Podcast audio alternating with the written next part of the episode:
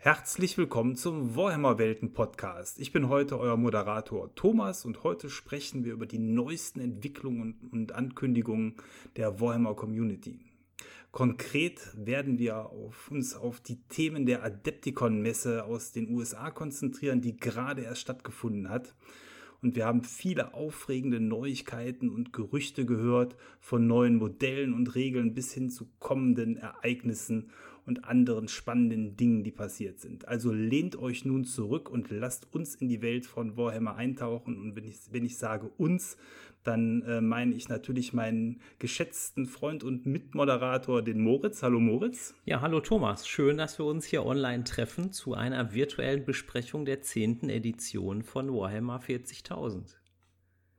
Ganz genau. Und ich meine natürlich auch noch unseren Lasse, unseren Lore-Lasse und den Mitmoderator. Hallo. Ja, schönen guten Tag, hallo.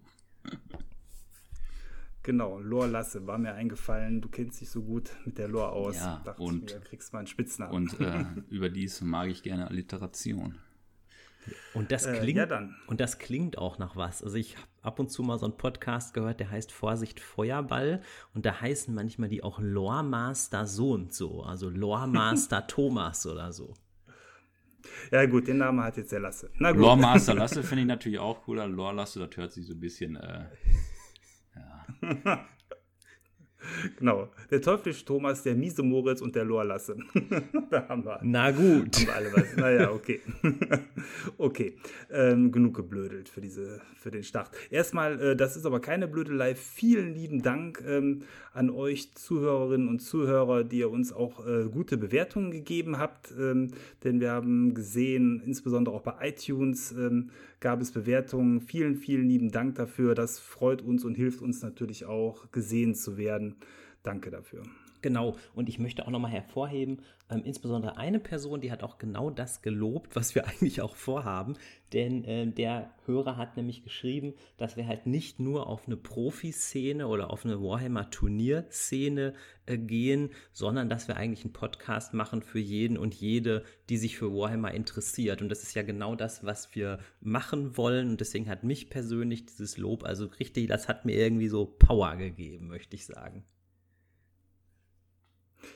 Ja, Power ist dann, glaube ich, aber auch ein gutes Stichwort, denn es ging mit einem Paukenschlag diese Woche los. In der Nacht von Mittwoch auf Donnerstag um 4 Uhr in der Früh klingelte mein Wecker und hat mich daran erinnert, dass äh, in diesem Moment eben die Adepticon-Übertragung von Games Workshop losgegangen ist. Diese Messe wird ja nicht nur zum Spielen genutzt und ist wahrscheinlich eine der größten Tabletop-Messen der Welt, sondern eben auch von den Firmen entsprechend dafür, um Werbung zu machen für die Produkte, die in den kommenden Monaten herauskommen. Und es gab im Vorfeld ja schon viele Gerüchte, dass Games Workshop hier etwas Großes kocht. Und ähm, wenn man sich so ein bisschen mit der Veröffentlichungspolitik von Games Workshop beschäftigt hat in den letzten Jahren, weiß man eigentlich, dass grob alle drei Jahre eine neue Edition startet und äh, so ist es dann auch in diesem Fall gewesen, denn bei den Neuerungen, die gezeigt worden sind für alle großen Systeme, ähm, war der dicke Elefant im Raum, dass für Warhammer 40k in dem Fall die neue, die zehnte Edition angekündigt wurde. Und ähm, das ist auch das, worüber wir heute dann maßgeblich sprechen wollen. Es sind auch Dinge noch zu Horus Heresy und für AOS und für die anderen kleineren Systeme angekündigt worden. Aber eben das große Thema war zum einen ähm, die zehnte Edition von 40k, aber auch schon im Vorfeld vorbereitend die Rückkehr eines nicht ganz kleinen, unbekannten Primarchen. Und ich glaube, da haben sich sehr viele drauf gefreut. Auch ihr äh, hattet gesagt, dass ihr ziemlich durch die Decke gegangen seid, als ihr die Bilder gesehen habt. Genau, also wir haben förmlich gebrüllt wie Löwen, als Lion L. Johnson sozusagen äh, das, ja, die Bühne betreten hat. Ja, wirklich. Das war äh, eine gelungene ja, Überraschung, weiß ich nicht. Auch das war ja im Vorfeld schon so ein bisschen gerüchtet worden, aber ähm, zumindest hier die Bilder, die man dazu gesehen hat, waren dann auch sehr überzeugend. Mhm. Ja. Da ist ja oft so bei äh, Warhammer, ne, dass viele Sachen ähm, vorher schon bewusst sind, vielleicht auch so ein bisschen die Spannung rausnehmen. Aber ich fand, äh, da kam ja doch ein Paukenschlag zustande halt, ne, mit Sachen, die man nicht erwartet hat, auch wenn man äh, fleißiger, sag ich mal, YouTube und Co. verfolgt. Ähm, manche Sachen wusste man, aber dass das so ein Ausmaß hatte, fand ich schon gut. Ich denke natürlich mit dem Lion L. Johnson, das hätte man vielleicht so ein bisschen ahnen können. Also ich könnte, hatte mir schon vorgestellt, dass halt einer der Primarchen wiederkommt. Ich sag mal auch einer jetzt von den Guten in Anführungsstrichen oder von der Seite des Imperiums man hätte sich vielleicht überlegen können, naja, vielleicht ist es der Lehman Russ, aber da habe ich, das habe ich nicht wirklich geglaubt. Oder ist es der Jagatai Khan? Also insofern finde ich eigentlich mit dem Lion L. Johnson schon eine ganz gute Wahl da, weil er ja auch schon immer ein Konkurrent auch war zum Gilliman. Und dann ist natürlich jetzt die Frage, ne, wie, wie arrangieren die beiden sich jetzt? Die werden sich die Galaxis teilen müssen, so wie es ausschaut, ne? ja, aber ja, die Frage. Achso, mach du. Ja, die Frage ist natürlich nur, das Imperium ist ja schon in zwei Teile aufgeteilt und der Commander Dante hat ja auch im Grunde jetzt das Imperium Nihilus. Das heißt, teilen die sich jetzt nur das Imperium vom, vom Gilliman oder wird der Commander, Commander Dante irgendwie jetzt abgesägt? Da hat der Lorlasse ja natürlich eine Theorie zu. Hm, sehr gut. Ja, genau, ein Expertenrat. Nein, ähm, in der, in der Story ist es ja so, dass es äh, während der Whole Series, da ist der Thomas ja eher involviert halt, aber da gab es ja einen Moment, deswegen kamen die Ultramarines natürlich auch zu spät äh, nach Terra, die hatten ja was Besseres zu tun. Äh, ah, ah, ah. der äh, Gilliman hatte ja äh, die Befürchtung, dass der Imperator schon längst verstorben ist, das Imperium gefallen ist und da hat er ja versucht, in Ultramar ein zweites Imperium ähm, aufzubauen. Und da war ja auch Sanguinius, der andere Primarch der Blood Angels und äh, der Löwe mit am Start. Und da gab es schon so ein ähnliches Konstrukt, wo die zusammengearbeitet haben und sich irgendwie zusammengerauft haben. Und äh, da war im Prinzip der Löwe dann für das Militärische zuständig. Ne? Und äh, ich könnte mir vorstellen, dass jetzt in der aktuellen Lore das ähnlich läuft, dass er quasi so ein bisschen der Racheengel ist. Generalfeldmarschall heißt das ja in Warhammer und der ähm, Gilliman sich ein bisschen so eher auf äh, das Verwalten des Imperiums äh, zurückzieht und äh, als imperialer Regent dann das so ein bisschen geteilt ist. Könnte ich mir vorstellen, dass das in diese Richtung geht. Was ich mich dann vielleicht ein bisschen gewundert habe, ich bringe jetzt wahrscheinlich unsere Struktur total durcheinander, dass in dem Trailer aber der Lion L. Johnson nicht vorkam. Also das hätte ich ja irgendwie cool gefunden, wenn der irgendwie so wie Gandalf oder so irgendwie so zur rechten Stunde von oben herab dann so irgendwie zur Verstärkung angeprescht gekommen wäre. Also das hätte ich ja super geil gefunden. Ja, das ist ja noch möglich halt. Ne? Ich glaube, wenn wir den Trailer gleich nochmal besprechen halt, ne, da sieht es ja ziemlich äh, schlimm und böse aus. Ne? Ähm, ein Planet nach dem anderen geht verloren in der Story. Und ich könnte mir vorstellen, ne, dass vielleicht dann der Moment ist, wo sein Bruder dann auftritt und äh, Vielleicht auch mit seinem Gefolge, wie sich das zusammensetzt, da können wir gleich ja nochmal drüber sprechen. Das finde ich einen mega interessanten Punkt halt. Ne? Wir äh, sind ja nicht nur die Dark Angels, sondern geht ja dann noch ein bisschen tiefer. Und ich könnte mir vorstellen, dass die dann zur Rettung der Menschheit da richtig groß aufschlagen. Ja, ich meine, ähm, also da hatten wir schon intern hier drüber spekuliert. Also meinem also ich glaube zumindest und meine Hoffnung ist, dass mit diesem letzten Arcs of Omen Buch, The Line, die Einführung von ihm ja stattfinden wird. Er prägt das Buch und eigentlich macht es keinen Sinn, seine Figur dann dazu auch nicht rauszubringen, sodass das ja dann noch im Vorfeld der zehnten Edition passieren wird. Und ähm, in diesem Buch wird man sicherlich, wie auch damals, bei den Büchern, die vorangegangen, ich glaube zur achten Edition dann herausgekommen sind oder war es dann auch die neunte, ich weiß es nicht mehr. Auf jeden Fall, wo Gilliman zurückgekommen ist, wo man dann auch gelesen hat, äh, wie er zurückgekehrt ist und was es damit auf sich hat. Also insofern glaube ich schon, dass wir da schon relativ bald äh, in einigen Wochen wissen werden, was es damit auf sich hat. Mhm. Aber vielleicht ist es ja eine Möglichkeit, ne, dass das Modell natürlich released wird, dass natürlich der fünfte Band zu Arcs of Omen released wird ähm, aber vielleicht dann noch interne Quälereien irgendwie ihn abhalten, um so ins große Geschehen einzugreifen, ne? dass man das so vielleicht regelt, dass er ja noch nicht so präsent ist. Weil sonst würde ich euch recht geben halt, ne, hat der William sich da ja schon sehr alleine nur hervorgetan. Ja, richtig. Aber da kommen wir doch zum Trailer, glaube ich, oder? Genau, also mit, mit dem letzten Buch Arcs of Omen ähm, ist ja dann der Storystrang zur neunten Edition abgeschlossen und man hat dann während der Präsentation mit einem Paukenschlag einen gut vierminütigen Trailer gefahren, der vergleichbar ist in der Qualität mit dem Eröffnungstrailer für die letzte Edition AOS, aber auch insbesondere mit dem Horus Heresy Trailer, den wahrscheinlich die meisten von euch gesehen haben. Wenn nicht, jetzt nochmal anschauen. Der ist auch toll, denn hier ist mit bester CGI-Kunst ein ja, wirklich ein epochaler Minifilm präsentiert worden, der alles zeigt, äh, was man als Space Marine Freund sehen möchte, nämlich äh, fette Space Marines im Kampf mit anderen. Und ich würde sagen, den gehen wir jetzt mal so ein bisschen durch. Ähm, wer von euch mag seine Eindrücke denn gerne schildern? Am besten vielleicht auch so ein bisschen in der Reihenfolge des Trailers. Ja, also weil ich auch den Anfang sehr stark fand. Ne? Es geht ja los mit äh, Wood Gilliman, der da ähm, ja nachsinnt über den Stand des Imperiums und ich finde das neben der ganzen Action natürlich, die auch cool ist mit den ganzen Einheiten, die da vorkommen, finde ich eigentlich das, was mir am meisten Spaß gemacht hat. Ich bin natürlich auch ein Ultramarine-Fan, aber ne, so sein, seine begleitende Rede zu dem Trailer, wo er sagt, ne, dass der Krieg gut verläuft, ne, dass äh, die Prediger äh, äh, predigen halt, dass ähm, das Imperium äh, gewinnt, ne, dass die Tyranniden ähm, besiegt sind, nur noch Reste da sind und dann im Hintergrund dieses Bildmaterial abgespult wird. Ne, das ist ja fast so eine Antithese, genau das Gegenteil, was er sagt. Äh, und er das natürlich auch nicht in meinen Augen ernst meint, sondern so ein bisschen ja das Imperium, äh, sag ich mal, abstraft mit seinen Worten halt, ähm, dass das Imperium gar nicht so die Realität erkennt oder erkennen will, erkennen kann. Ähm, das finde ich sehr stark auch als Intro. Ne? Da sitzt er, das konnte ich noch nicht so richtig sehen, vor dem Tor, dem großen, wo er steht, ist das auf Terra bei dem Imperator vor.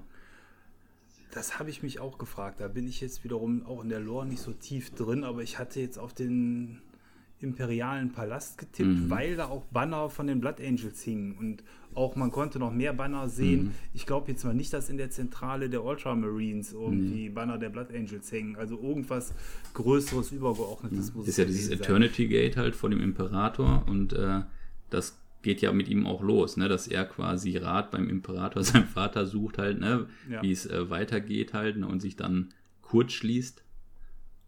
Und ja. könnte ich mir vorstellen, dass es darauf anspielt, ne? Ja. Ich fand die Stimme von dem Gilliman auf jeden Fall überragend. Die war richtig toller Synchronsprecher.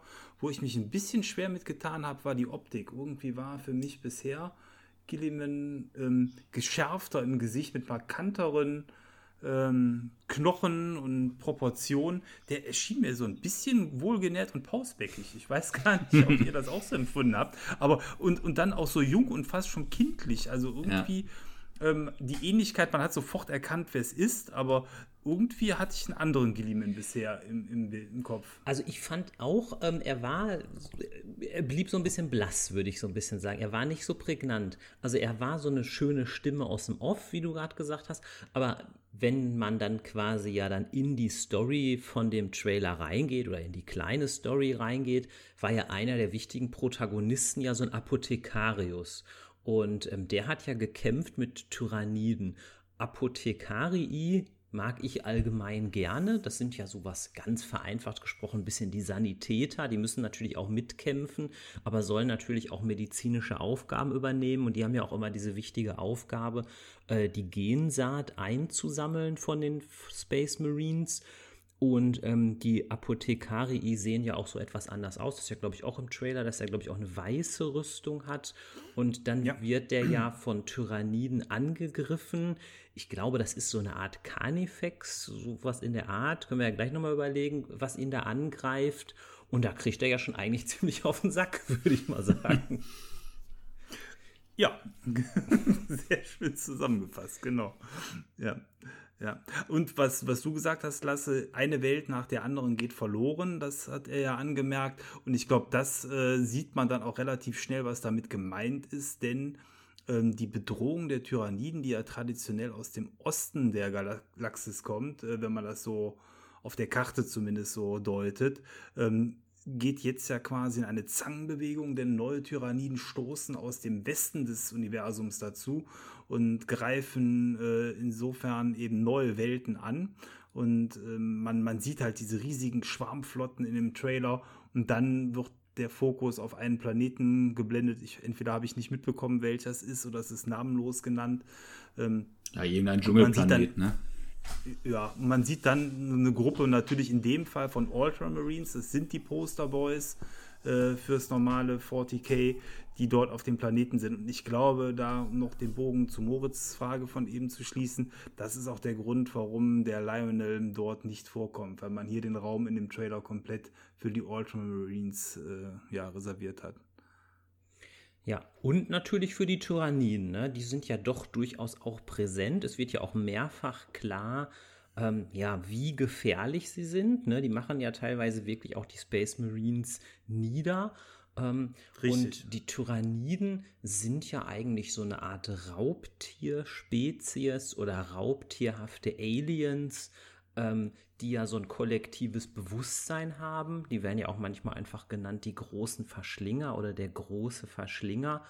Und ähm, die Inquisition bei Warhammer soll auch mal gesagt haben, dass eigentlich die, die Menge an Tyranniden wie so eine Art Geschwür ist, das am, im Imperium nagt und das sich quasi immer tiefer in das Imperium hineinfrisst.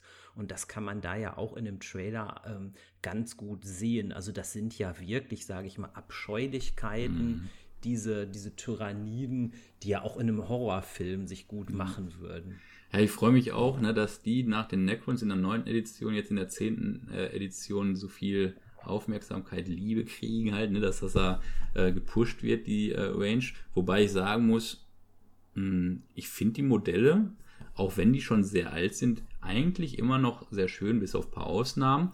Ähm, aber trotzdem halt, ne, finde ich äh, interessant. Da kommen ja auch nicht nur überarbeitete Modelle neue raus, sondern auch ganz neue Interpretationen.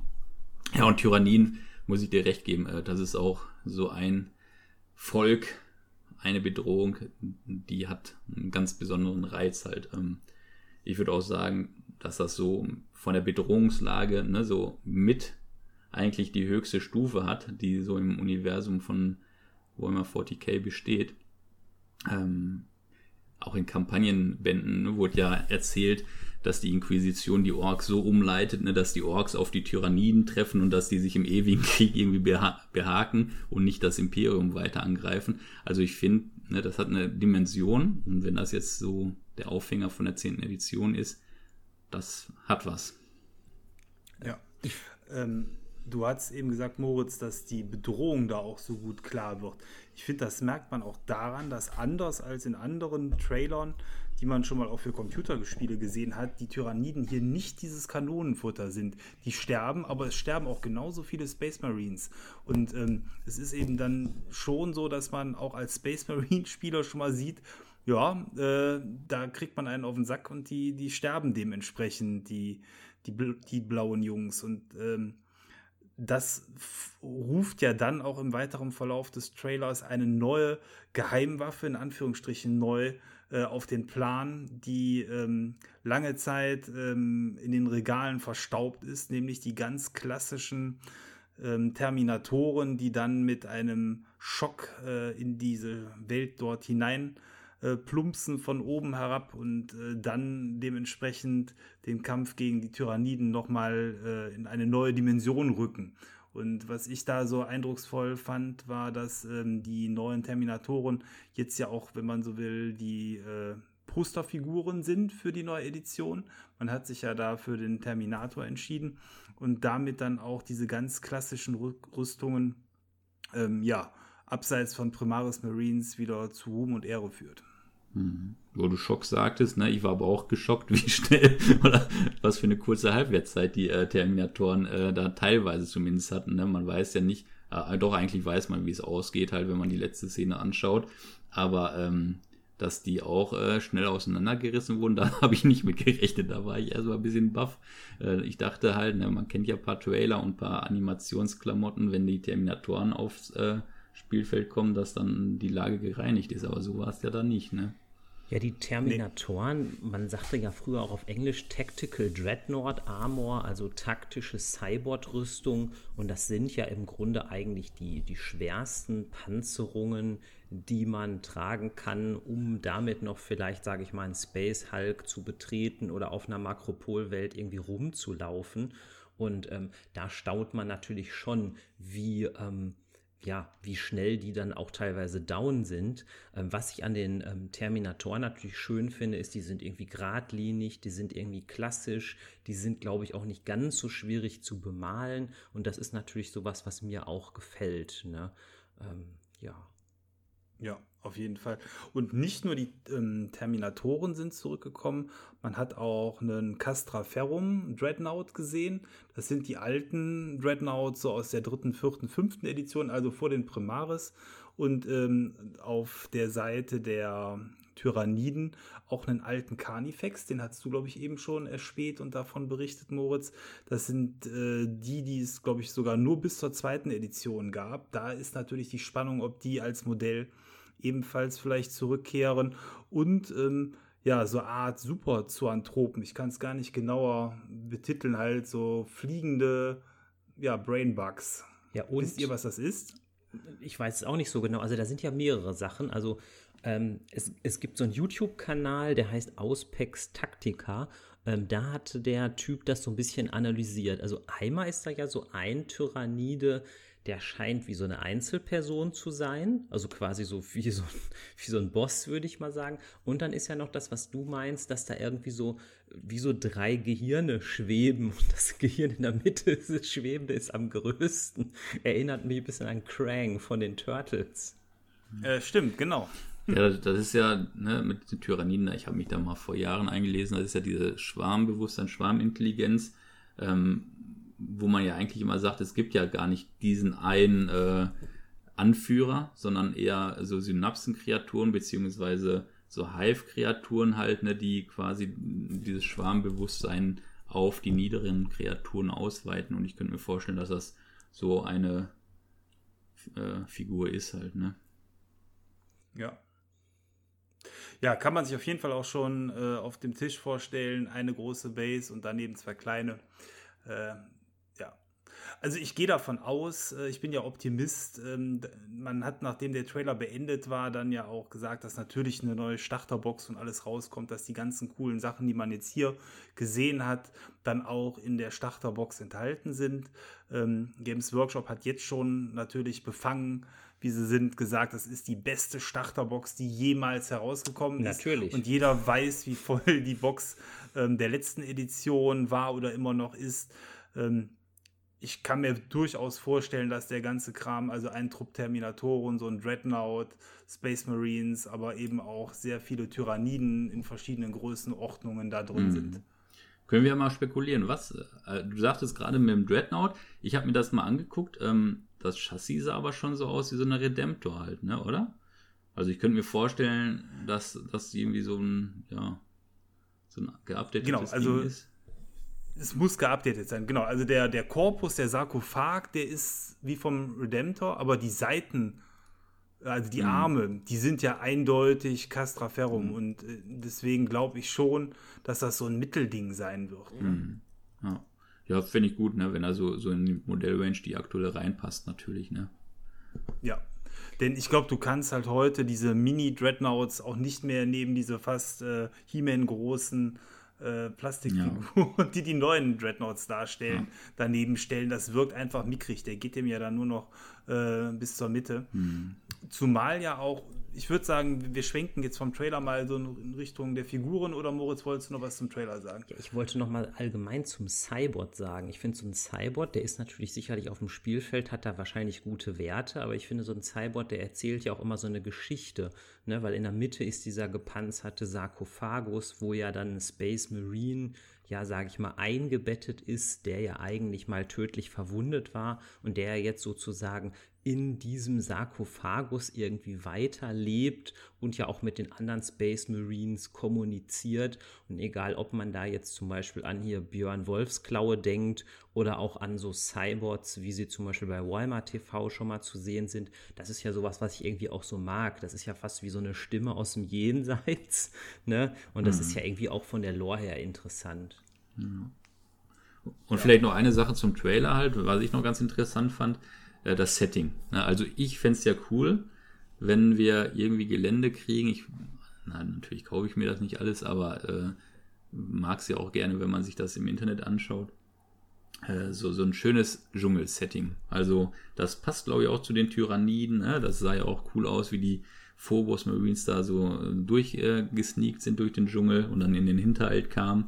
Ähm, wenn da so ein cooles Gelände mit äh, ein paar Dschungelbäumen irgendwie, weil ne, das hast ja immer oft so Stadtkampf oder äh, Plattform, Mechanikum, irgendwie alles sehr ja, maschinell und sehr ja, auf Häuser ausgelegt. Wenn man so, so ein organisches Dschungelsetting noch hätte, das finde ich cool.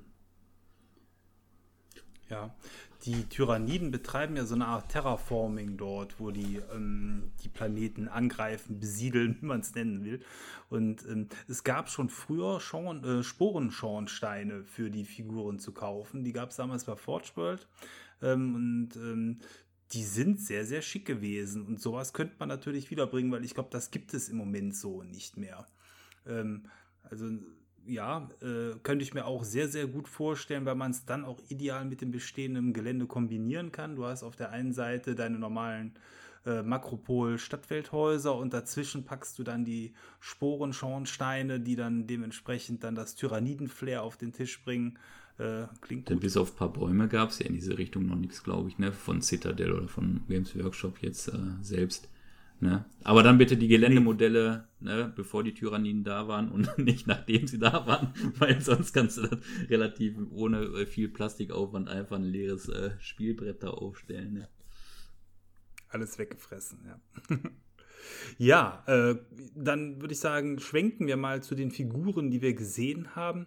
Ähm, auffällig ist, wir waren eben hier beim, beim Dreadnought am Spekulieren, wie groß der ist. Wo man es definitiv sagen kann, ist bei den neuen Terminatoren. Die bekommen True Scale.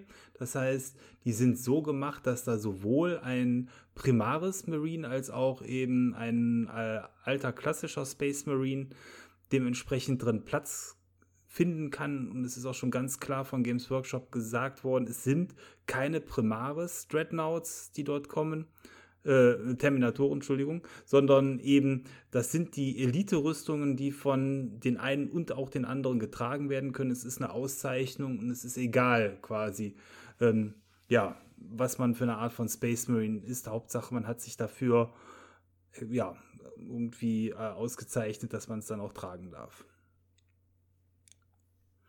Äh, ne, und das sieht man halt an den Modellen auch. Die sind ein Stück weit größer noch als ein Primaris und damit eben ein gutes Stück größer als die alten Terminatoren. Jetzt weiß ich natürlich nicht, ist das eine Versöhnung halt, ne, um diese auch bei der Fanbase halt ne, die Kluft zwischen Primaris und Firstborn halt irgendwie zu schließen? Oder ist das eher ein Anzeichen dafür, dass äh, aus dem Spiel, aus den Regeln, die Firstborn komplett rausgestrichen werden und man dann nur noch einen Typ hat und dann muss man auch nicht mehr unterscheiden ne, zwischen Firstborn und äh, Primaris, dass das Keyword quasi wegfällt halt ne, und man dann eh nur noch den einen, äh, einen Art Space Marine hat. Ne. Wollen wir das mal ganz kurz eben erklären? Also es geht ja im Grunde darum, dass ja die Primaris, Primaris Space Marines, die es vielleicht jetzt so seit drei Jahren oder so gibt oder vier Jahren, ja eine, wie Thomas du gerade sagtest, ja True Scale haben. Das heißt, die sind ja größer und sind auch vielleicht leichter zu bemalen und sehen ja auf dem Spielfeld auch cooler aus. Aber es gibt natürlich auch viele Leute, die haben immer noch die klassischen Space Marines, die es ja, ja keine Ahnung, von 2000 bis 2015 immer gab und die ja jetzt aber durchaus auch manchmal Mini Marines genannt werden. Firstborn klingt ja eher noch etwas positiver. Andere sagen Wotan dazu. genau, genau. Und ähm, da gibt es ja ein bisschen die Frage, dass die vielleicht irgendwann gar keiner mehr spielt. Ne? Ich glaube, das ist das, wor worüber ihr jetzt gerade spekuliert. Ja, und ne? man auch viel Geld dafür ausgegeben hat. Ne? Ich kann es schon verstehen halt, ne? wenn man dann eine Sammlung hat, eine vernünftige halt, ne? da auch das Herz dran äh, hängt und äh, klar, ist jetzt nicht vielleicht von jetzt auf gleich halt, ne? Aber ähm, ne, wenn die dann nicht mehr, sag ich mal, ne, was du am Ende mit deinen Kollegen, Kolleginnen spielst, halt, ist ja dir überlassen, ne? Da kannst du ja auch die weiter benutzen. Aber dass das so offiziell nicht mehr unterstützt, eventuell wird, das finde ich, ne, bei so einem teuren Hobby, finde ich das dann auch schon doof irgendwie, ne? Aber naja, vielleicht auch Zahn der Zeit, ne? Hm, aber das glaube ich auch nicht. Also die Geschichte mit den Primaris ist so tief jetzt in der Lore drin verankert worden, dass die da äh, jetzt irgendwann sagen, nee, ab jetzt sind die Primaris einfach die normalen Space Marines und Primaris hat es nie gegeben. Das glaube ich nicht. Ähm, hm. Also insofern, aber gut, wir wissen es beide nicht, spekulieren ja. kann man da viel, aber ähm, ich halte es zumindest für nicht so wahrscheinlich. Insofern glaube ich nicht auch, du meinst, ob das eine Versöhnung ist quasi mit den Fans. Ich glaube einfach, die Modelle sind zu schön, um mm. sie fallen zu lassen. Ne? Das ja. sind so ganz ikonische Gesichter, diese Helme, ähm, die, äh, ja, diese, ich finde, die sehen richtig böse aus von den Augen her. Wenn die auf dem Tisch stehen, da hat man Respekt vor. Und das Design komplett fallen zu lassen, war wahrscheinlich äh, genau eben das, was sie mhm. nicht machen wollten, sondern das einfach aktualisieren und wieder auf den Tisch holen. Zumal ähm, eben ja auch bei der Horus Heresy diese Modelle spielbar sind. Und dadurch, dass sie die jetzt nicht zu Primaris-Terminatoren gemacht haben, hat man hier zumindest dann auch die Möglichkeit, die auch für die Heresy zu nutzen. Ja, ich glaube, es gibt keine Figur, keine, keine Einheit, kein Modell, wo so viel Emotion drinstecken wie bei Terminatoren. Ne? Das ist wirklich das, ich glaube, ne, ikonischste. Also auch Leute, die jetzt mit Warhammer nichts zu tun haben, die haben bestimmt schon mal einen Space Marine gesehen, aber auch schon mal so einen Terminator. Ne? Ja. Ja, also das waren jetzt dann aber auch, muss man fairerweise sagen, von der 10. Edition die einzigen Figuren, die man tatsächlich gesehen hat. Also man hat weder bisher neue ähm, Captains gesehen oder äh, andere neue Space Marines. Also da stellt sich jetzt die Frage, was mhm. kommt da noch in das Paket ähm, hinein? Also ich habe mir den Trailer heute noch mal äh, äh, Step by Step angeschaut. Nee, ich, ich meine nicht den Trailer, ich ja. meine tatsächlich Figuren, die die Ja, ja, meine ich im Trailer. Ne? Also die Terminatoren, die da runter äh, teleportiert werden.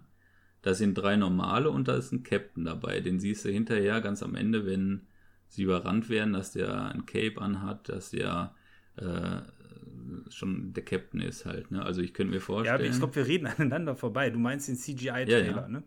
Ja, genau. Ich meine die Fotos von Figuren. Ach so. Ja, cool. Ne, okay. genau, ja, also, also tatsächlich als Figur gesehen hat man äh, tatsächlich nur die Terminatoren. Ja. Genau, die anderen sind auch im Trailer ja. ersichtlich. Da ist ja auch noch irgendwie ein Skriptorius oder irgendwas zu sehen.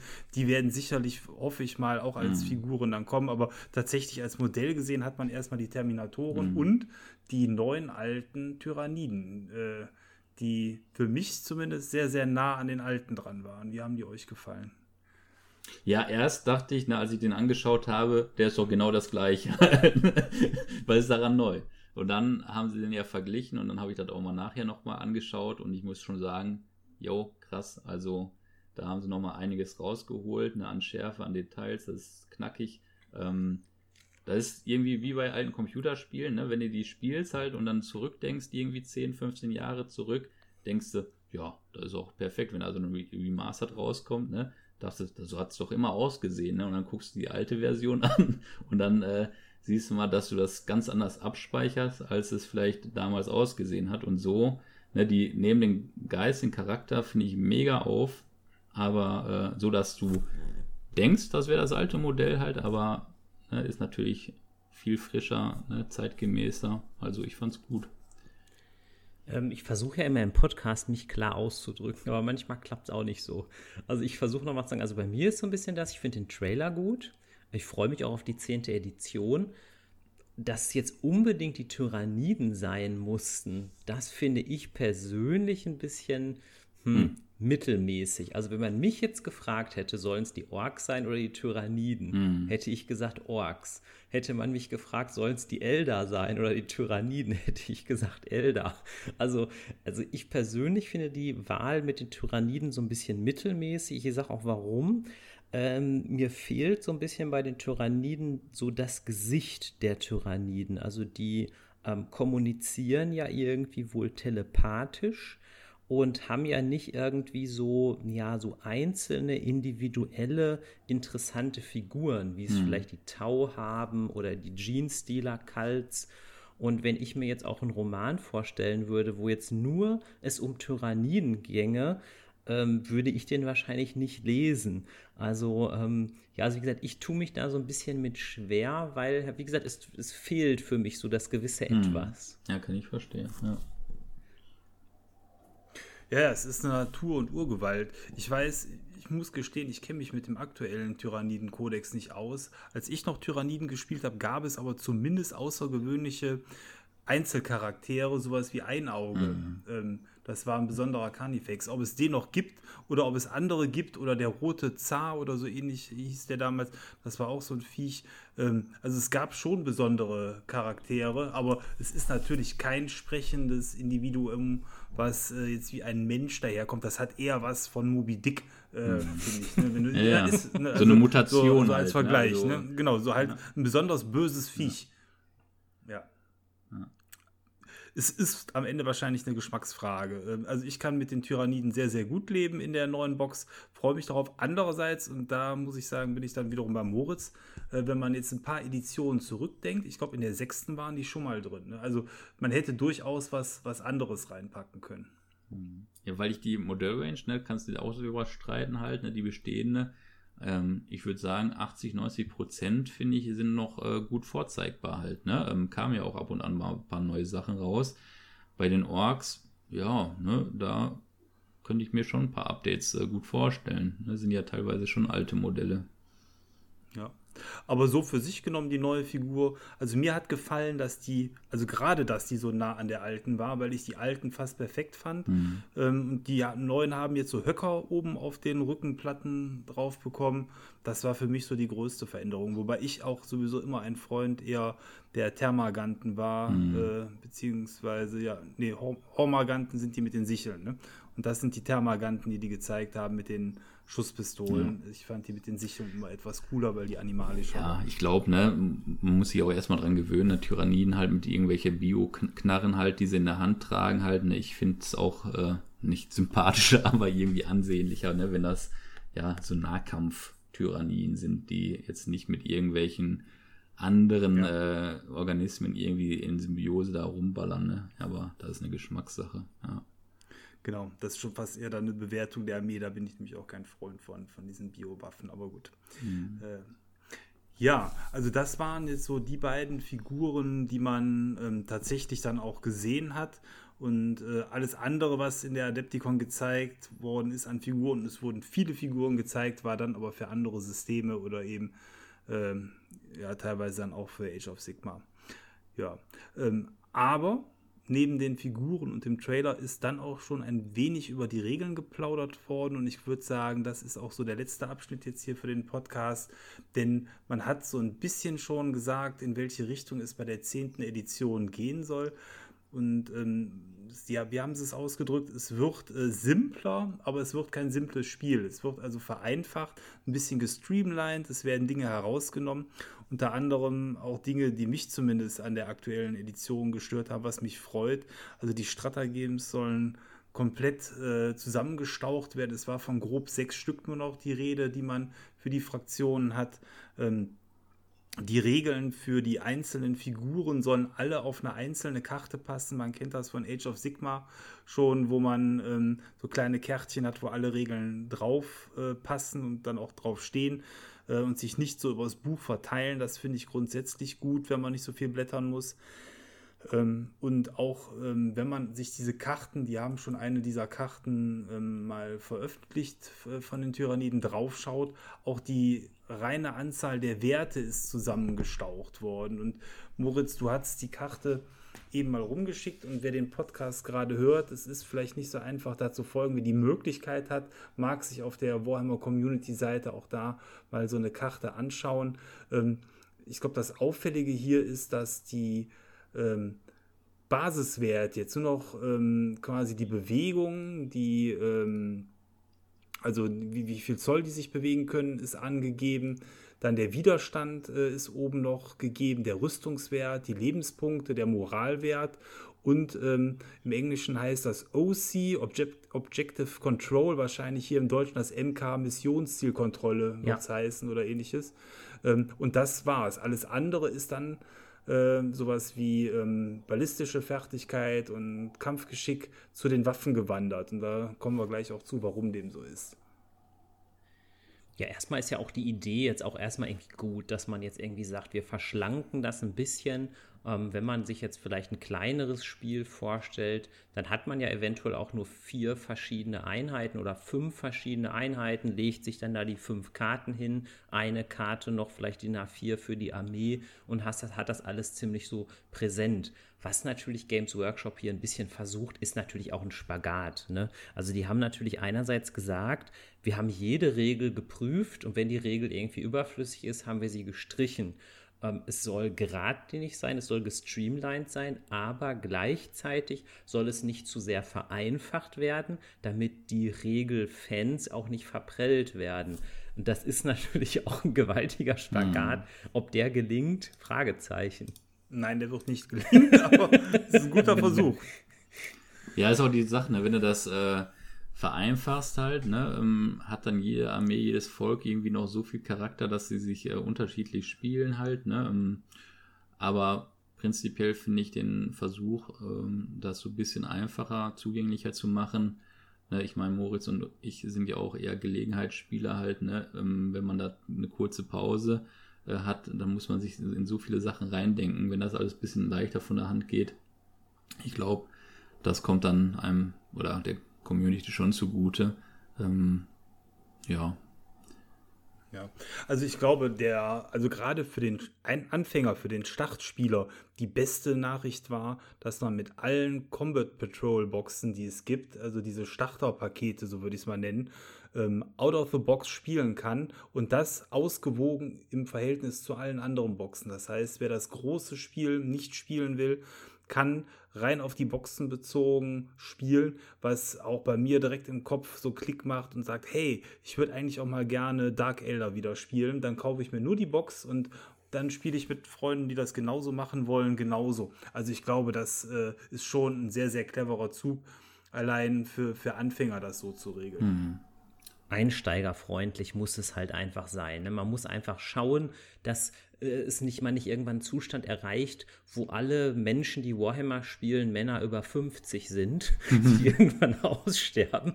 Man muss ja irgendwie die Einsteigerfreundlichkeit für ja alle Geschlechter, für alle Altersgruppen, sage ich mal, irgendwie kriegen, weil sonst gibt es irgendwann ja. keinen Warhammer mehr. Ich glaube, das ist auch so ein bisschen der Geschäftsplan, ne? wenn man das so ein bisschen verfolgt halt. Ne? Die haben ja großes Vorgames-Workshop.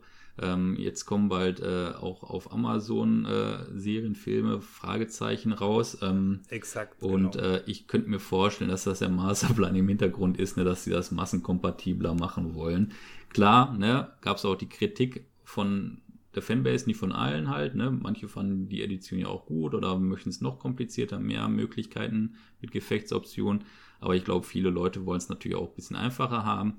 Klar, ne, ich glaube auch da vielleicht, ne, dass Games Workshop da ein Auge drauf hat, aber auch natürlich äh, Gewinn von neuen Kunden, ne, ist, glaube ich, für jedes Wirtschaftsunternehmen, denke ich mal im Kopf. Ja. Also was ich wirklich toll finde, ist, um da nochmal auf diese Karte einzugehen, tatsächlich hier dieser neue Punkt Missionszielkontrolle. Das ist eine Sache, die hat mich bisher beim Spielen immer sehr irritiert, dass teilweise eben Einheiten an Missionszielen dieses Ziel halten konnten, obwohl das viel weniger war. Ja. Und jetzt durch diesen neuen Wert, ähm, da kriegt auch, ich gehe davon aus, jetzt hier so ein normaler ähm, Thermagant, der hat eben dementsprechend Missionszielkontrolle 2 pro Figur. Und wenn dann so ein Fetzviech kommt, das so ein, ja, eben Carnifex dann vielleicht Missionszielkontrolle 10 hat oder ähnliches. Und das gleiche vielleicht dann auch ein Dreadnought. Also das finde ich schon sehr, sehr gut, dass man da die Größe der Figur mitbewertet. Denn das war ja auch durchaus nicht immer so ganz einfach. Also das ist ja dieses OPSEC oder Objective Secure Und ähm, zum Beispiel, ich spiele ja auch ab und an mal Necrons und da ist es halt so, da haben es eigentlich nur die Kerneinheiten, also die Necron Warriors, aber man kann halt quasi über so eine Zusatzfunktion das allen Einheiten geben und die Necron Warriors haben das dann aber quasi doppelt. Und der Lasse sagte erst, hä, wie können die das doppelt haben? Aber die zählen dann quasi, als wären es doppelt so viele. Und das muss man ja auch erstmal dann kalkulieren. Ja, ich glaube, der Sinn dahinter war es ja auch irgendwie ne, in diesem starren System halt, ne, mit der Armeezusammenstellung, dass du ja immer diese Truppen da braucht es halt, ne, damit die jetzt sich nicht komplett doof anfühlen, ne, die haben ja, sage ich mal, kämpferisch nicht viel äh, drauf halt, aber ne, dass die halt strategisch halt für diese Ziele dann eingesetzt werden, das wollen sie jetzt auch mit der neuen Edition ändern, dass du ein bisschen freier bist, welche Einheiten du mitnimmst, ne, geht so ein bisschen wahrscheinlich auch in Arcs of Ormond Richtung, ne, dass du die Einheiten mitnehmen kannst, die dir gefallen, die du haben willst und jetzt nicht irgendwie gebunden bist, äh, drei bis vier Standardeinheiten noch mitzunehmen, weil du das musst halt, ne? Glaubt ihr denn, wenn die neuen Regeln kommen, es kommt auch sowas wie so Zwischenzocken? Also ich meine damit, dass wenn jetzt zum Beispiel ein Spieler am Zug ist, keine Ahnung, Thomas spielt jetzt gegen Lasse und es ist der Zug vom Thomas, dass der Lasse dann quasi während dem Zug vom Thomas irgendwie zwischenzocken kann. Weil ich habe im Grunde bei Twitter gelesen, dass viele sich das wünschen. Also was angekündigt worden ist konkret, ist, dass Reaktionen kommen und die gibt es bei Horus Heresy schon, was ich ja auch viel spiele. Und da ist es tatsächlich so mächtig, dass ich innerhalb der Schussphase, wenn du mich anschießt, kann ich sagen, okay, wenn du mich anschießt, schieße ich mit der Einheit auf dich zurück. Ich kann nicht mit allem zurückschießen, aber mit der Einheit. Und das auch in den anderen Phasen. Und wenn das in einem ähnlichen Umfang da reinkommt, und das hat bei mir zumindest den Eindruck erweckt, wie sie es präsentiert haben, dann ist das der Wunsch, der da erfüllt wird. Und ich kann nur sagen, für mein Verständnis bereichert das Spiel oder wird das Spiel dadurch unglaublich bereichert, weil man sich immer irgendwie aktiver fühlt und dann aber auch als der Spieler, der im Zug ist, man muss sich halt genau überlegen, wen greife ich an, wo laufe ich hin, weil ich die Figuren triggern kann, die dann vom Gegner dort stehen. Und dann will ich das vielleicht gar nicht. Dann schieße ich halt vielleicht dann doch lieber hm. nicht auf den dicksten Panzer des Gegners, weil ich weiß, okay, der kann dann einmal zurückschießen. Das möchte ich ja. eigentlich gar nicht. Wenn ich einen Wunsch äußern dürfte für die neue Edition, ist dann, äh, das gibt es ja auch in anderen Systemen, ist glaube ich auch mittlerweile im Tabletop eher gängig halt, ne, dass man jetzt nicht eine Armee durchspielt und dann die andere Armee am Zug ist, sondern dass man Einheit, äh, eine Einheit bearbeitet, dann der Gegner oder der Kontrahent eine Einheit äh, bewegen darf, äh, kämpfen kann, dass äh, dieses alternierende System, das finde ich eigentlich ganz spannend, weil wenn man spielt, ist das manchmal schon, finde ich, ein bisschen belastend halt, ne? wenn einer, klar, je mehr Erfahrung du hast, desto flotter geht das wahrscheinlich von der Hand, aber wenn man da erst 15 Minuten auf seinen Zug dann warten muss oder länger, dann finde ich das schon ein bisschen, je nachdem, wie groß die Armee ist, ne? Das ist ja manchmal auch bei Magic, das spielen wir ja ähm, auch in einer gewissen Runde mit vier Personen. Da kann man ja auch Commander spielen und wenn man selber dran ist, kommt einem das gar nicht so vor. Aber oft überlegt dann die Person, die gerade dran ist, so vor lang und alle sitzen da so und das kann sich dann ziehen. Das stimmt, ja. Wobei ähm, ich glaube, also den Wunsch teile ich aber das ist so tief in der DNA von Warhammer drin, dieses Zug um Zug, das wird wahrscheinlich mit einer der letzten Bastionen sein, die kippt in irgendeiner zukünftigen Variante. Aber ist es bei Age of Sigma nicht anders? Haben sie das nicht geändert? Ähm, nee, bei Age of Sigma ist die Besonderheit, dass äh, die Züge nicht konstant hintereinander laufen. So. Wahrscheinlich ja, stimmt, das dass man zweimal hintereinander sein kann. Würfelt darum, genau. Ja, ähm, aber grundsätzlich ähm, auch da gibt es Reaktionsmöglichkeiten, die sind auch äh, schon etwas besser als beim 40k der aktuellen Variante, aber so richtig gut aus meiner Sicht hat es Horus Heresy gemacht. Ja. Ähm, vielleicht noch kurz auch zu den Waffenwerten. Ich hatte ebenso lapidar gesagt, dass BF und KG, also die Schusswerte und die Kampfwerte der Figur, zu den Waffen gewandelt sind an sich eine Kleinigkeit, wo man es jetzt gerade abliest. Die Besonderheit hier ist, auch wenn man es auf der Karte der Thermaganten, die es schon gibt, nicht sehen kann, dass ähm, unterschiedliche Bewaffnungen der Figur damit einen unterschiedlichen BF- und KG-Wert mit sich bringen können. Und dadurch lässt sich natürlich auch das Balancing noch etwas besser gestalten, indem vielleicht besonders starke Waffen dann etwas schlechteren BF haben und eben die Massenwaffen einen etwas besseren oder ähnliches. Ähm, da stellt sich mir die Frage beim flüssigen Spielen, viele wissen ja die Werte nachher auswendig, wenn die dann je nach Waffe noch unterschiedlich sind, ob man das dann auch noch so auswendig weiß. Aber ja Gott, man hat die Karte vor sich liegen. Genau, Na, das finde ich halt sympathisch, ne? dass du halt dann die Kärtchen dann vor dir liegen hast und dann immer mit einem Blick da drauf gucken kannst ne? und nicht im Kodex irgendwie nachschlagen muss. Und das äh, ja. finde ich ja auch, diese Ankündigung, sehr sympathisch, dass sie gesagt haben, zumindest zu Beginn, dass die Sachen äh, gratis im Internet auch äh, runtergeladen werden können, halt, ne? Die ganzen Werte, Regeln und so. Also, das finde ich schon ganz gut, weil ich muss, das ist so eine kleine Kritik halt, ne? Wenn man sich an so einen Dreijahresplan mit neuen Editionen hält, ähm, die ganz frischen Kodizes, die sind ja noch gar nicht so alt halt, ne? Und äh, jetzt hast du viele Sachen gekauft halt, ne? Und ja, jetzt Fragezeichen, inwiefern man das alles noch benutzen kann. Klar, für mich ist die Lore am wichtigsten, ne? die ändert sich nicht. Aber, äh, sag ich mal, Regeln, ne? da ist ja jetzt schon ein kleines Investment, was man dann auch in diese ganzen Printmedien investiert hat, ne? dass das dann irgendwie von jetzt auf gleich weg ist, das finde ich doof halt. Ne? Von daher schauen wir mal, wie diese Digitalisierung dann da voranschreitet. Ne? Ich finde, es ist auch eine berechtigte Frage. Da braucht man wirklich alle drei Jahre eine neue Edition. Weil zum Beispiel bei Twitter hatte ich mal geschrieben, ja, jetzt kommt die zehnte Edition. Was, was haltet ihr denn so davon? Und dann schrieben echt also mehrere, was? Neue Edition? Es ja. gibt doch gerade erst ganz frisch eine neue ja. Edition. Und ähm, das ist natürlich auch wirklich Schlag auf Schlag. Also ich habe mal nachgeguckt. Ähm, die fünfte Edition zum Beispiel kam 2008 und wir sind ja jetzt schon bei der zehnten Edition. Das heißt, man, man hat wirklich diesen Drei-Jahres-Rhythmus, ähm, was schon, also schon ein flottes Tempo ist. Ja. Und ja. da finde ich die Überlegung ja auch nachvollziehbar zu sagen, ja, muss ich denn jetzt überhaupt die zehnte Edition spielen oder habe ich jetzt die neunte? Finde ich eigentlich auch in Ordnung, kann man spielen halt, bleibe ich erstmal dabei, ne? Muss es immer dann die neue Edition sein? Halt, ist die Frage, keine Ahnung. Ja, das funktioniert nicht. Ich glaube, ähm, man kann, wenn man nur zu zweit spielt oder zu dritt, da sich entscheiden, wir machen jetzt hier den Cut, was wir haben, spielen wir so weiter. Äh, wenn man bei uns in einem Spielclub ist, zum Beispiel, funktioniert es nicht, weil immer irgendeiner dann die neueste Armee, die gerade herauskommt, spielen will. Und ähm, dann bist du ja in dem Moment ausgeschlossen. Äh, beziehungsweise irgendwie wird man dann da mitgerissen. Das geht hm. nicht. Also, also das ist dann zu großer Flickenteppich. Hm.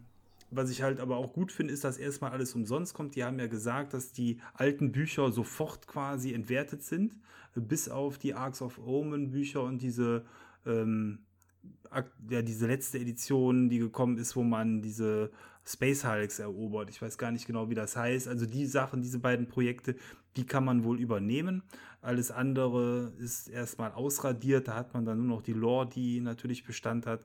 Dafür sind die Regelumschreibungen erstmal alle umsonst. Und dann wollen sie nächste Woche aus Sicht der Aufnahme jetzt äh, mitteilen, wie die neuen Kodizes aussehen. Aber ich gehe davon aus, das wird wie bisher sein. Also ich kann mir nicht vorstellen, dass sie das Geschäft mit den Büchern aufgeben. Nee, das glaube ich auch nicht. Also es gab ja bei, es gehen ja auch in Social Media immer so ein paar Karikaturen rum und da war auch ein Bild, so war die neunte Edition, so wird die zehnte sein. Auf der neunten Edition war so ein Zwerg mit so ganz vielen Büchern. Er hatte hm. ganz viele auf dem Rücken, hm. äh, hatte eins in der rechten Hand, eins in der linken Hand, hatte irgendwie noch so einen Roboterarm, der hatte auch noch ein Buch. Also das ist die neunte Edition. Und äh, bei der zehnten Edition war dann bei diesem Bild quasi nur ein, also auch wieder so ein Zwerg, aber der hatte nur ein iPad, sage ich mal, nur ein so ein Tablet, wo er alle Regeln drauf hat, weil es ja so streamlined ist. Und da schrieben welche ganz viele, nee, das glaube ich nicht. Hm. Oder die halten die Hand auf für digitale Sachen halt, ne? Also ich kann es ja verstehen, ne, wenn man äh, das im Print anbietet, aber ich finde, parallel müsste man dann immer noch so einen Code haben, ähm, wie sie es ja teilweise auch schon gemacht haben mit ihrer App halt, ne, dass es irgendwie digital kriegst. Ne? Im Idealfall wird man das digital auch noch ein bisschen günstiger als im Print anbieten. Aber okay, hat ja. man bei E-Books jetzt auch nicht unbedingt immer günstiger. Ne? Ja, also mein Wunsch wäre, wenn ich mir was wünschen dürfte, dass man mit dem Warhammer Plus Abo, was es gibt, alle Regeln umsonst bekommt, auch immer aktuell und auch so, dass es spielbar ist in Gänze. Wer mehr haben möchte, der kann sich dann zu seiner Armee sein Lorebook kaufen und schaltet damit dann, wenn er Warhammer Plus hat, nicht hat, äh, gegebenenfalls die Data Cards auch frei, aber dass die dann nicht mehr abgedruckt werden, weil zumindest Moritz und ich waren leidgeprüfte Besitzer des äh, Wotan-Buches, was noch vor Release quasi überarbeitet worden ist, ja. weil irgendwelche Leute, die schon Test spielen konnten, meint, es ist eine Katastrophe mit den Regeln. Und dass man da quasi Altpapier kauft für 40 Euro pro Buch, das kann nicht der richtige Weg sein. Das muss anders gestaltet werden. Und da ist digital mit Balancing, Upgrade und sonstigen Möglichkeiten für mich zumindest der beste ja. Weg. Also hier für den Podcast, ne, wenn ich jetzt mal aus dem Nähkästchen plaudern darf, mache ich ja manchmal auch so eine Lore-Recherche bin ja nicht ein Lore-Master Lasse, ich muss mir ja ein bisschen was anlesen. ähm. Ja, anlesen ist aber manchmal auch besser als Halbwissen, von daher machst du das wahrscheinlich ganz richtig. Und da kaufe ich mir tatsächlich auch manchmal einfach bei eBay oder so Bücher von der siebten oder achten Edition, weil von der Lore ist es halt aussagekräftig, die Bücher sind schön, die sehen gut aus und die sind natürlich dann gerade bei eBay oder eBay Kleinanzeigen oft wesentlich günstiger. Ja, ja, ich glaube, damit ist der Rundumschlag beziehungsweise das, was es zu den Regeln gibt, auch besprochen. Es sei denn, ihr habt noch irgendeinen Regelpunkt, den ihr ansprechen wollt. Äh, äh, Regel nicht. Ich würde super gerne, wenn ihr Bock habt, noch mal kurz über die Dark Angels gleich mal reden. Da wollte ich drauf äh, umleiten. genau. Ähm, ja, nee, dann würde ich sagen, mach mal bei den Regeln auch den Deckel drauf. Ja, und du hast gesagt, hier, der gute Lion und die Dark Angels brauchen noch etwas Spotlight, dann schieß mal los. Ja, ich sag mal, ich freue mich einfach, dass hier jetzt mal ein, eine Fraktion von den Space Marines kommt, die vielleicht ein bisschen, ein Stück weit mit den Ultramarines vielleicht gleichziehen kann. Die Dark Angels, die sind ja wirklich sehr, sehr beliebt mit ihren Figuren, sei es jetzt nicht nur ähm, Lionel Johnson, auch dieser Commander Asrael heißt der, glaube ich. Der Cypher ist beliebt. Es gibt einen Roman über den Luther oder Luther, den ersten Gefallenen. Und ähm, ich finde auch bei den ähm, Dark Angels auch auf dem Spielfeld die cool, weil du die halt auch variantenreich ähm, bemalen kannst.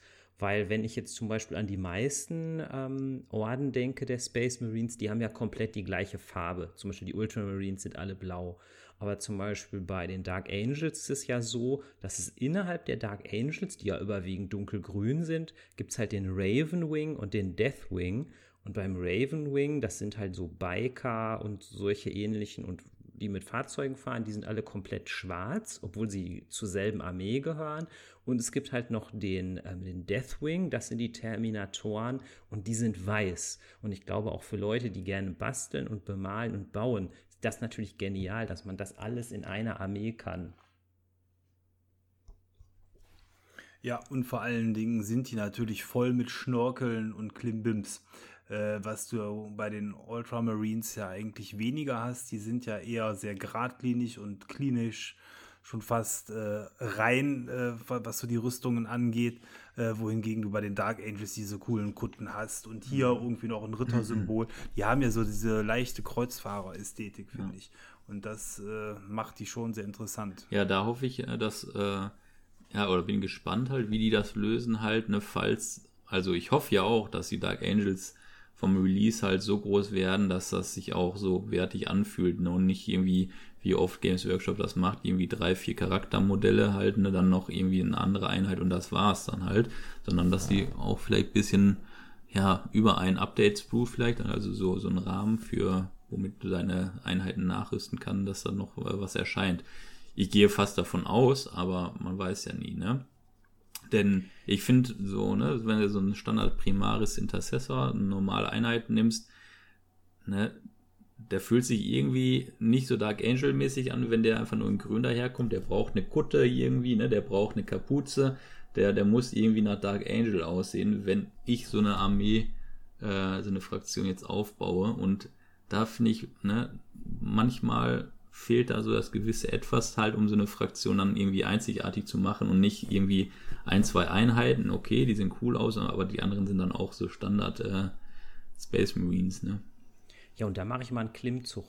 In den Lore-Videos, in den Cinematic-Trailers, da geht es ja oft um Mut und um Tapferkeit. Da würde ich persönlich mir ein bisschen mehr Mut auch von Games Workshop wünschen, dass die einfach mal sagen, wir trauen uns auch mal was und hauen mal ein paar Dark Angels raus und machen da mal ein größeres Projekt raus, als im Grunde ja vorsichtig zu bleiben und sagen, ja komm, wir bleiben immer bei unseren Ultramarines, mhm. das läuft schon.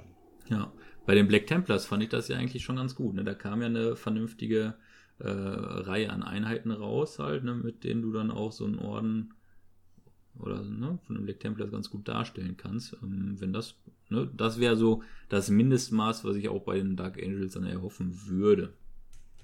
Hm.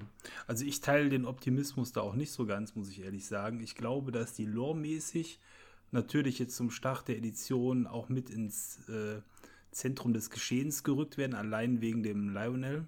Aber ich glaube nicht, dass das sofort mit neuen Figuren ähm, begleitet wird. Ich würde eher davon ausgehen, dass tatsächlich der Lionel die einzige neue Figur erstmal bleibt und dass die Range an sich nicht erneuert wird. Aber ich lasse mich da auch gern eines Besseren belehren, aber ähm, ich glaube, da hätte man ansonsten schon irgendwie auch mehr von gehört, gerüchtemäßig. Ja, ich würde es mir halt einfach wünschen, dass die sich auch mal ein bisschen mehr trauen und so ein bisschen mal ihre, ihre Komfortzone verlassen.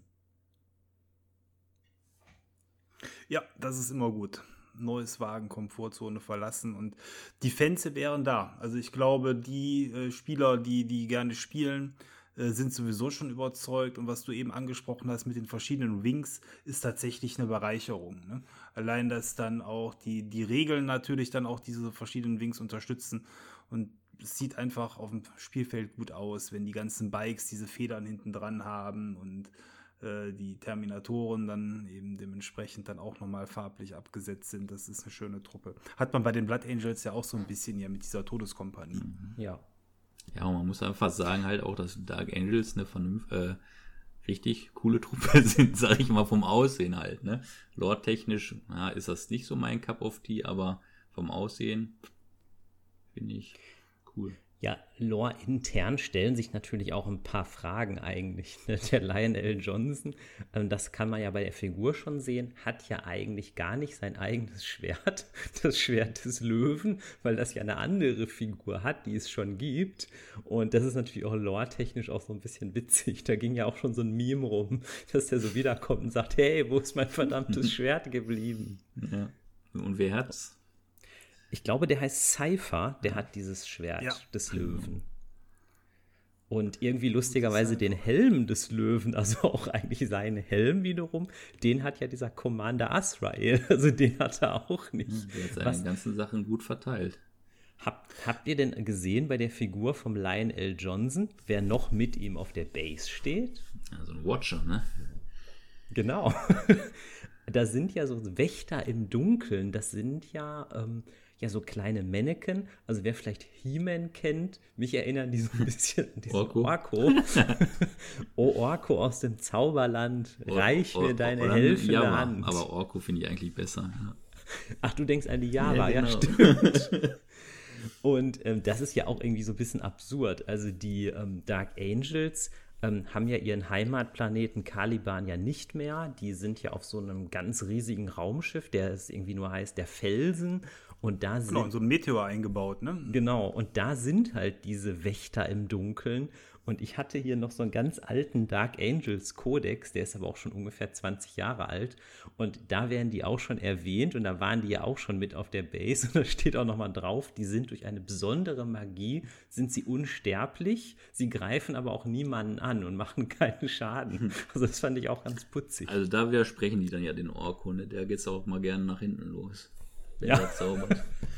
Ja. Die machen keinen Schaden, dann klebe ich doch nicht mit drauf. Was soll der Scheiß? ja. Aber das finde ich schön. Er trägt natürlich den Schild des Imperators in seiner äh, linken Hand. Ne? Also der ja. Gilliman, der hat ja das Schwert ja. des Imperators und er das Schild. Also insofern, das ist schon mal ganz gut. Genau, das wollte ich auch nochmal sagen. Ne? Das finde ich, äh, ob das, ja, ich denke schon, dass mir bewusst ist halt. Ne? Und deswegen glaube ich auch, dass die gut zusammenfinden halt. Ne? Der eine hat das Schwert, der andere das Schild ne? und zusammen halt äh, werden sie dann in die Zukunft schreiten und die Menschheit retten. Oder sich zerstreiten. Ja. Bruderkrieg, Heresy 2.0. das wäre aber heftig. Was ja. was ja auch eine Frage ist, die Dark Angels haben ja so ein großes Geheimnis, das ja immer heißt, das Geheimnis. Glaubt TM. Glaub, TM, genau. Glaubt ihr denn, Games Workshop wird äh, offenbaren, was dieses Geheimnis ist? Ich glaube nicht. oh, das, Manche Geheimnisse sind, behält man besser für sich. Äh, ja. Was hast du gesagt hast, das habe ich, ich hab gesagt, verstanden. Ein Schweigen war jetzt vielversprechender, dass wir das Geheimnis jetzt von dir hören, aufgelöst kriegen. Nee, also ich glaube erstmal nicht, ne? Ich naja. drücke die Daumen, vielleicht wird es ja doch gelüftet. Aber ich bin da ja nicht so äh, ja. firm drin. Ich weiß es, dass es diese abtrünnigen Dark Angels gibt, die Fallen. Ähm, weshalb haben die sich ursprünglich äh, zerstritten? Vielleicht so also als kann, kleine Info, weißt du Also ich kann dazu was sagen. Also, also das Geheimnis der Dark Angels hat ja damit was zu tun, dass in den Tagen des Bruderkriegs ein Teil ihrer Legion dem Chaos zugewandt hat. Und diese abtrünnigen Dark Angels wurden dann besiegt, allerdings wurde dabei auch Caliban, also die Heimatwelt, komplett zerstört. Einige von diesen in Anführungsstrichen verräterischen Brüdern haben das halt überlebt und wurden halt dann sozusagen ins Universum geschleudert. Und mhm. das sind halt die Fallen, also die gefallenen Engel. Und ähm, die Dark Angels versuchen halt diese, ja, diese, diese Fallen, diese Gefallenen zu finden, versuchen sie zur Rede zu stellen.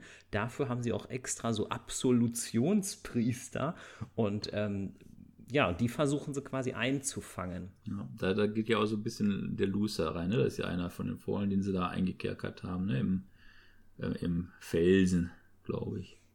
Genau, wo ich immer irgendwie ein bisschen lustig finde, dass der sich ja wirklich wie Luther schreibt, so wie Martin mhm. Luther. Ja. Mhm. Bei unserer Crusade-Kampagne, die wir zuletzt gespielt haben im Club, war es auch so. Der Dark Angel-Spieler war quasi nur auf der Suche nach so einem gefallenen Engel von Mission zu Mission. Das hat er ganz nett lore-technisch ähm, umgesetzt. Ja, ähm, ich würde sagen, auch mit Blick äh, auf die Spielzeit, die wir jetzt hier schon haben, über eine Stunde, dass wir zum Ende kommen sollten. Habt ihr noch irgendetwas, was äh, ihr zur Adepticon oder zu dem heute besprochenen ergänzen möchte. Ja, vielleicht so eine Schlussrunde, ähm, ne, was äh, wir uns erhoffen und vielleicht auch vielleicht was so Befürchtungen sind mit der neuen Edition, was da so ins Land kommt.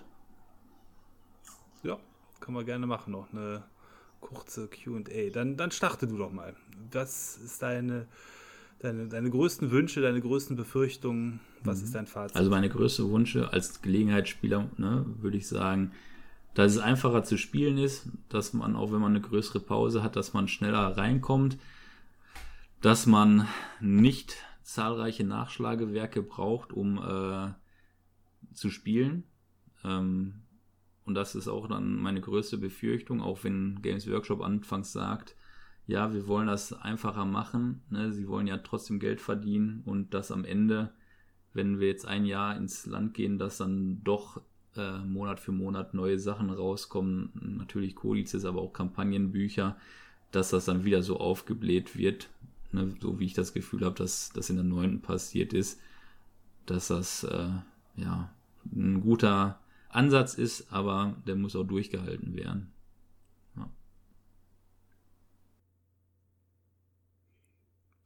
Ja, Moritz, wie sieht es bei dir aus? Ich wünsche mir in erster Linie, dass äh, schöne Geschichten erzählt werden, dass einfach ähm, da dieser Story Arc oder wie man das nennen mag, ähm, spannend wird mit diesem Lionel Johnson, weil bei mir ist es natürlich in erster Linie die Lore, die mich interessiert. Da ist natürlich auch meine Hauptbefürchtung, dass da vielleicht gar nicht so viel bei rumkommt, aber das werden wir dann ja sehen. Ja, und bei mir, ähm, ich äh, erhoffe mir erstmal eine wunderschöne Startbox mit fettem, tollem Buch, mit wunderbaren Figuren und das hoffentlich zu einem Preis, der nicht zu sehr schmerzt, wenn man sich die Box kauft. Ähm, das wäre so mein großer Wunsch auf jeden Fall an die neue Edition und ansonsten meine Befürchtung ist ähnlich wie das, was Lasse sagte. Ich glaube, der Start wird sehr clean sein mit den Regeln und es wird wie auch zuletzt wieder zugemüllt werden mit Sonderregel über Sonderregel über die nächsten drei Jahre, sodass dann wieder der große Vibe kommen muss, weil man einfach ähm, dann wieder an einem Punkt ist, wo man mit vier Büchern durch die Gegend rennt. Das ist, glaube ich, bei diesem Hobby im Moment so. Und da habe ich die Befürchtung, dass sich das nicht ändert. Genau, weil das einfach auch un eine unglaublich hohe Kunst ist, Regeln zu verschlanken. Du machst ja auch den DSA-Podcast über das Rollenspiel Das Schwarze Auge. Und da hat man ja bei der fünften Edition auch versprochen, ne, das wird jetzt auch gestreamlined. Und es ist ja doch immer noch, ähm, ja, sehr komplex geblieben. Ja, das ist so, weil Regeln verkaufen sich nun mal auch gut und das ist bei Games Workshop ja auch nicht anders. Ne? Dass da regelmäßig eben Updates gefahren werden. Und wie jetzt, wie zuletzt auch diese Missionen für die ähm, ja, Eroberung von den Space Hulks. Thematisch finde ich das ganz spannend. Ich habe aber gar nicht die Lust, mir so ein Buch durchzulesen mit wieder weiteren Sonderregeln, nur um dann in einem Space Hulk zu kämpfen. Das ist dann vielleicht auch noch eine Spielertypfrage, aber ähm, ja. ja. ich bin dann eher ein Freund der Basis. Ne, du gehst ja auch so ein bisschen auf Boarding Actions ne, ein. Ähm, also vom ja, ja, genau. Spielprinzip genau. finde ich das super. Ähm, ne, diese ganze Arcs of Omen-Reihe, natürlich geht die jetzt nur ein bisschen über Boarding Actions, glaube ich, hinaus halt, ne? Aber diese fünf Kampagnenbände oder Arcs of Omen-Bände, die sie da in äh, wie vielen Monaten? Fünf Monaten rausgehauen haben. Also, das hat dem noch, finde ich, die Krone aufgesetzt, ne? Und äh, deswegen bin ich auch skeptisch, was so die neue Edition anbelangt. Ne? Also Bücher verkaufen sich. Ja. Aber grundsätzlich äh, freue ich mich auf die neue Edition. Das kann ich abschließend als Fazit dann ja. zumindest festhalten. Ja, ja dann sage ich einmal Danke fürs Zuhören. Wenn ihr bisher durchgehalten habt, ähm, dann äh, hoffe ich, dass ihr Spaß mit der heutigen Folge hattet. Auch Heute gilt, äh, wenn ihr Spaß hattet, lasst gerne eine gute Bewertung da bei den verschiedenen Podcatchern, die es so gibt, wo ihr einen Kommentar hinterlassen könnt. Das ist für uns, äh, sage ich mal, immer sehr, sehr schön. Es hilft uns und wir freuen uns natürlich dann auch dort von euch zu lesen. Ja, ich schließe mich dem an. Und in eigener Sache nochmal eine kurze Randinfo. Ich mache ja neben diesem Podcast auch den Hochleveln-Podcast. Wenn ihr da mal Interesse habt, hört da auch gerne mal rein.